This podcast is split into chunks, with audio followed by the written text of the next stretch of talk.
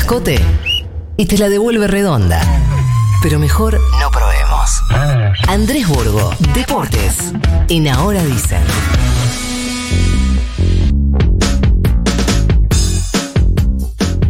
¿Cuánto hace que Burgo no juega al fútbol? Y Me lesioné hace poco, hace tres semanas, no volví. Ah, bueno, está bien, pero Justi, pandemia, hay que guardarse, no hay Sí. problema. Sí, sí, sí, ahora, ahora no podría volver. ¿Cómo te va, Andrés? ¿Todo en orden? Igual pateo, ¿eh? Voy a jugar fútbol con mi hijo, una pelota ahí, corro 10 metros para patear. Bastante, Esa gente- tentador. Esa gente que se la juega toda, ¿viste? Sí. Jugando. sí, le vas a Félix, le vas a Félix con los dos pies para adelante, no. Sí, con la cabeza. En cualquier momento. Sí. ¿De qué vamos a hablar, Andrés? Bueno, a ver, eh, lo que contaba NASA, ¿no? Esta cuestión, digamos, que los ric- ricos a costa de que los débiles sean eh, más pobres. Bueno, Sí. el fútbol no está, no está fuera de eso y es un poco lo que está pasando en Inglaterra.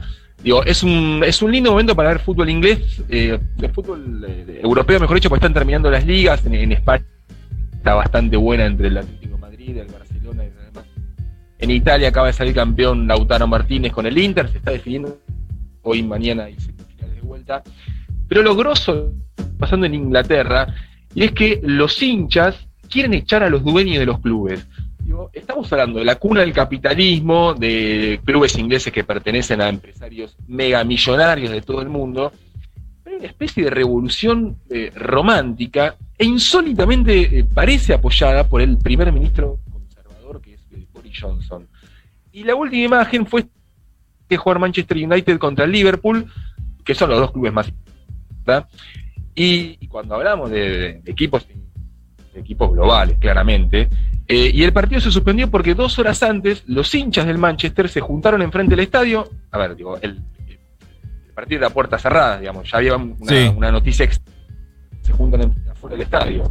A ver, a ver, pará, ha- hagamos, hagamos algo. Pu- Me parece que son los Auris. Sí, puede ser que sean los auriculares o algo porque se escucha eh, un poco, un poco mucho cortado, como que tic, tic, tic, vas cortando. Como si, como si hiciera ahí. falso contacto el Auri. Exactamente, la señora Halfon que entiende mucho de esto, eh, me parece que está dando en la Es tecla. más, te digo algo, yo sacaría los Auris y hablaría con la compu. Puede ser, ¿eh? Jugátela. Jugátela, vamos, vamos en esa. A ver, ahí probamos. Sí, ya Ahí fue que ser, se eh, escuche sí, para sí, el sí. recontraculo. Pero que se escuche de corrido. ¿Seguro? Sí, sí, sí, sí. Sí, O pero más, baj- más o por- bajito. Alejate un poquito más. No, me dejo un poquito más. Ahí va, Bueno, dale. Entonces, lo que, y me- cualquier cosa me y, Sí. y- e intentamos por otro lado. Eh, lo que le decía, bueno, que este fin de semana lo que pasó fue que los hinchas, eh, in- o sea, en un partido sin, sin público, a la cancha, primero las tribunas y después entraron dos horas antes del partido, sin que los jugadores estuviesen, eh, estuviesen en el estadio, al campo de juego, eh, con pancartas, con cantos, diciéndole a, los dueños del club, váyanse, no los queremos más, el club es nuestro, ¿quiénes son ustedes?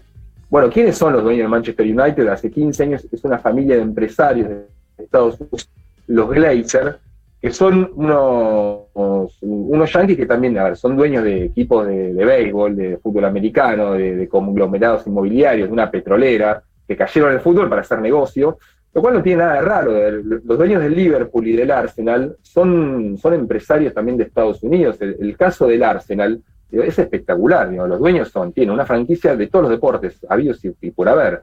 De fútbol americano, de la NBA, bueno, son los dueños del Denver, del equipo de Campazo. Ah, mira. De hockey sobre hielo, de, de, de lacrosse, de fútbol, de 30 empresas más y del Arsenal, que es un kiosquito. Y lo mismo pasa con que son un consorcio de Emiratos Árabes. Bueno, el Chelsea sabemos que es un mega millonario ruso que es Roman Abramovich. ¿Me, me Sí. van escuchando bien ahí? Sí, sí, sí, va un Sí, pero eh, no tenés una gran señal de internet que le vamos a decir a las compañías. Seguramente en un minuto te lo están solucionando. Sí. Vuelvo, yendo. cortamos y vuelvo, ¿les parece? En un. No, no, seguí, seguí, seguí, seguí, seguí. Seguí, seguí. Seguí que ahí Sí, dale, apareció un dale, poco dale. mejor. Bueno, a ver. Sí, eh, fue una semana complicada, se me rompió la computadora. Bueno, eh, la, eh, y, y la invasión eh, de los hinchas del Manchester United fue muy sim- eh, pero es un segundo paso de lo que pasó. Se nos han escuchado hablar de la Superliga Europea. No, pará, pará, pará. Vamos a, hacer, vamos a hacer lo siguiente.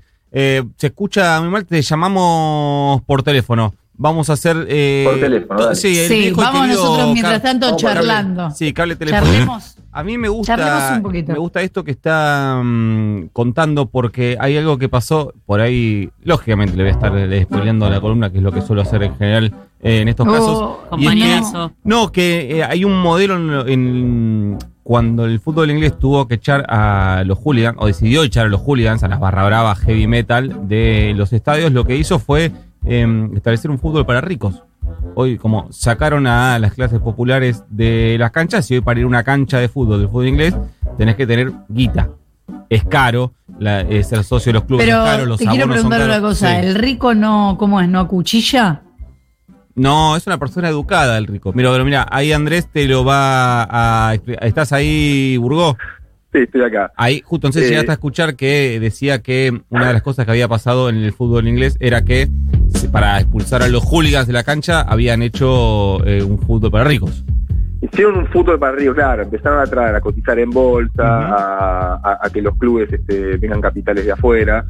Y un poco, digamos, lo que pasó en estos 15 años fue que el fútbol inglés se fue convirtiendo en eso y fue este, pan comido para empresarios de todos lados. Ahora, estos empresarios que dijeron, bueno, hagamos algo más, digamos, se quisieron pelear con, con la UEFA, la UEFA es la Conmebol de Europa, y dijeron, hagamos una Champions paralela, pirata, con, con más partidos, mejor paga por televisión, y claro, como la mayoría de los dueños son de, Ingla- de Estados Unidos, ¿cuál es el prestamista? El JP Morgan. Eh, 12 clubes europeos, que eran 6 de Inglaterra, 3 de España y 3 de Italia, anunciaron esta Superliga, que no duró nada, duró dos días, entre otras cosas porque los hinchas de los clubes ingleses dijeron, no, paren un poco, digamos, o sea, eh, eh, había una especie, digamos, de, de falta de méritos deportivos muy poco futbolera, era un era un deporte nuevo dentro del fútbol, digamos. Claro. A ver, no iba a haber descenso, digamos. En la NBA no hay descensos, en el fútbol americano no hay descensos, en el béisbol no hay descensos. Y en esta Liga de Europa iban a jugar todos los años los mismos equipos, 12 o 15 equipos de Inglaterra, de Italia, de España. Y, y ahí se armó un caldo, de- ya había un caldo de cultivo con todos estos magnates, capitales dudosos, eh, precios de entradas muy caras. Y hubo un artículo muy interesante de un periodista de Guardian, de un hincha del Manchester City, que es el equipo de Guardiola y de Agüero, que, que escribió, ahora podemos ver el precio que pagamos por el éxito. Y lo que decía era eh, algo muy sencillo, pero muy valiente al mismo tiempo, digamos. O sea, hace 15 años vinieron unos tipos de Emiratos Árabes de dudoso historial en violación de derechos humanos, pero claro, digo, te, te ponen, te empiezan a poner millones de dólares, y tu equipo que estaba en la B sale campeón después de 35 años y le gana mil clásicos al Manchester United, y te traen a Guardiola, eh, y después ganas tres ligas de las cuatro, y, y- esto lo digo yo, no lo decía el periodista inglés, digo, ser hincha es un poco hacerse el boludo, dejarse mentir, digamos, te compran el éxito, te silencian, porque además todos los clubes hacen lo mismo, están todos sucios, digamos. Pero Entonces, Andrés, sí. la guita que, que ponen, ponen o ponían esos eh, jeques árabes, Sí. eh, ¿es para blanquearla? ¿Es porque, le, que- ah, qué divertido, es un chiche nuevo? ¿Qué Es onda? un chiche nuevo, no, no, no, no. eh, eh, Lo, lo veo más con eso, como una, una visión global de una, una una versión amigable de su poder, digamos. Estos clubes, vos vas a Asia, vas a cualquier lado y estos clubes están presentes en el día a día de todos lados, digamos. Sea, excede claramente Estados Unidos o, o el Golfo Pérsico. Claro, es como eh, me compro un país, o sea, estoy al pedo y hago una... Y, y sí, sí, sí, claramente.